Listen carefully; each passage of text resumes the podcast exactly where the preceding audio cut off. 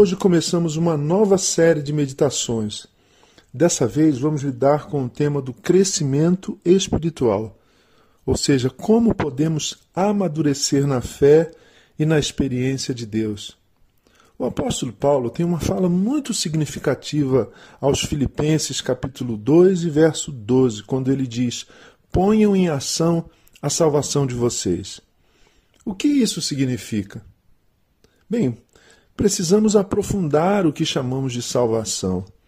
O que é salvação, afinal? A salvação, do ponto de vista da Bíblia, do Novo Testamento, não é apenas o perdão dos pecados e, como costumamos dizer, a garantia de ir para o céu depois da nossa morte. É claro que isso está incluído, mas é mais do que isso, é mais abrangente do que isso. A salvação não é apenas justificação, é santificação. Se na justificação ficamos livres da culpa do pecado, na, livres da condenação do pecado, na santificação, Deus nos livra do poder do pecado. Quem mentia, ao ser salvo, deixa de mentir.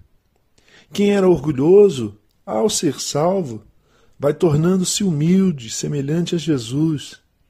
Portanto, ao sermos salvos, Deus nos perdoa de uma vida velha, pecaminosa, equivocada, e nos desafia, nos convida e nos capacita a vivermos uma vida nova, uma vida boa, uma vida profunda, uma vida significativa como a vida de Jesus. Mas se olharmos de, perto, bem de pertinho, não é bem isso, não é bem essa a realidade de boa parte dos que se dizem cristãos gente que frequenta a igreja toda semana, mas que vive preso a uma vida superficial, superficial de religiosidade, aquela religiosidade de domingo. Autores da espiritualidade cristã, gente que medita nesse processo de formação espiritual, de crescimento espiritual. Autores como Richard Foster, por exemplo, eles denunciam a superficialidade desse nosso tempo e dessa, dessa religiosidade tão severa que ataca até mesmo o verdadeiro cristianismo. A superficialidade, ele diz, é a maldição do nosso tempo. Mas, queridos e queridas, se aceitarmos o conselho de Paulo, quando ele diz: ponham em ação a salvação de vocês, vamos nos dedicar a certas disciplinas espirituais, a certos exercícios interiores, exercícios do coração, exercícios para a nossa alma que nos conduzirão a uma experiência profunda com Deus.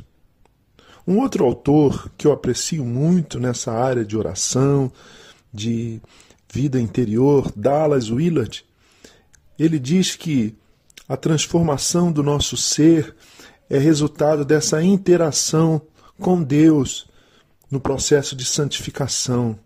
Ele diz que se o remédio, se, a doença, muito interessante isso, se a doença é espiritual, a doença da humanidade, o remédio também precisa ser espiritual, não psicológico, não meramente um remédio para tomar à noite, mas um remédio espiritual para um problema espiritual.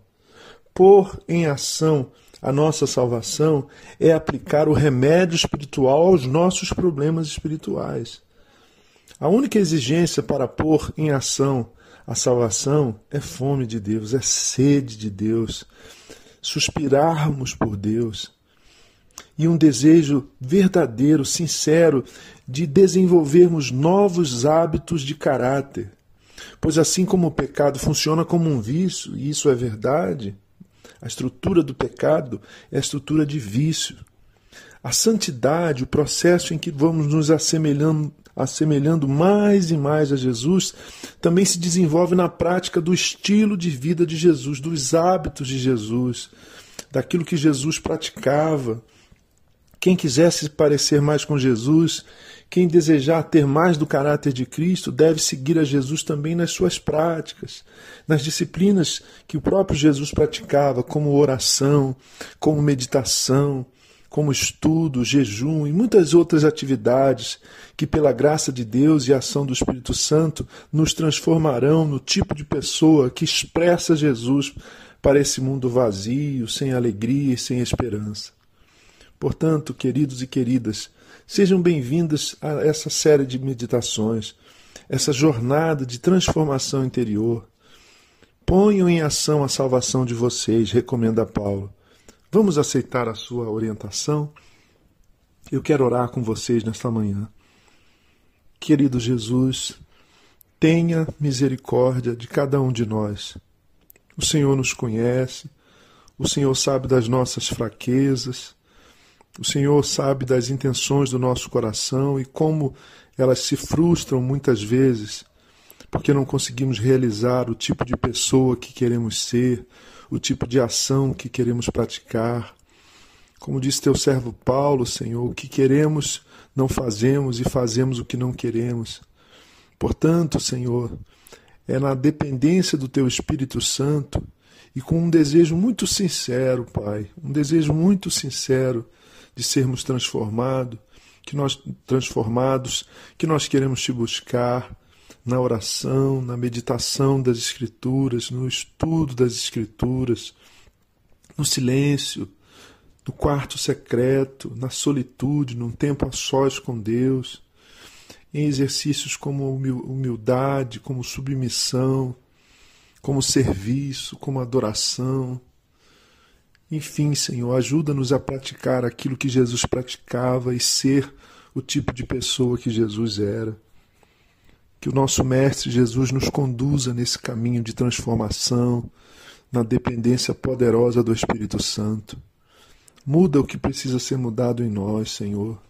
Ó oh, Deus, como precisamos de mudanças, de cura. Dá-nos força, Senhor, dá-nos força. Quando nossas mãos estiverem fracas, que o Senhor possa sustentá-las.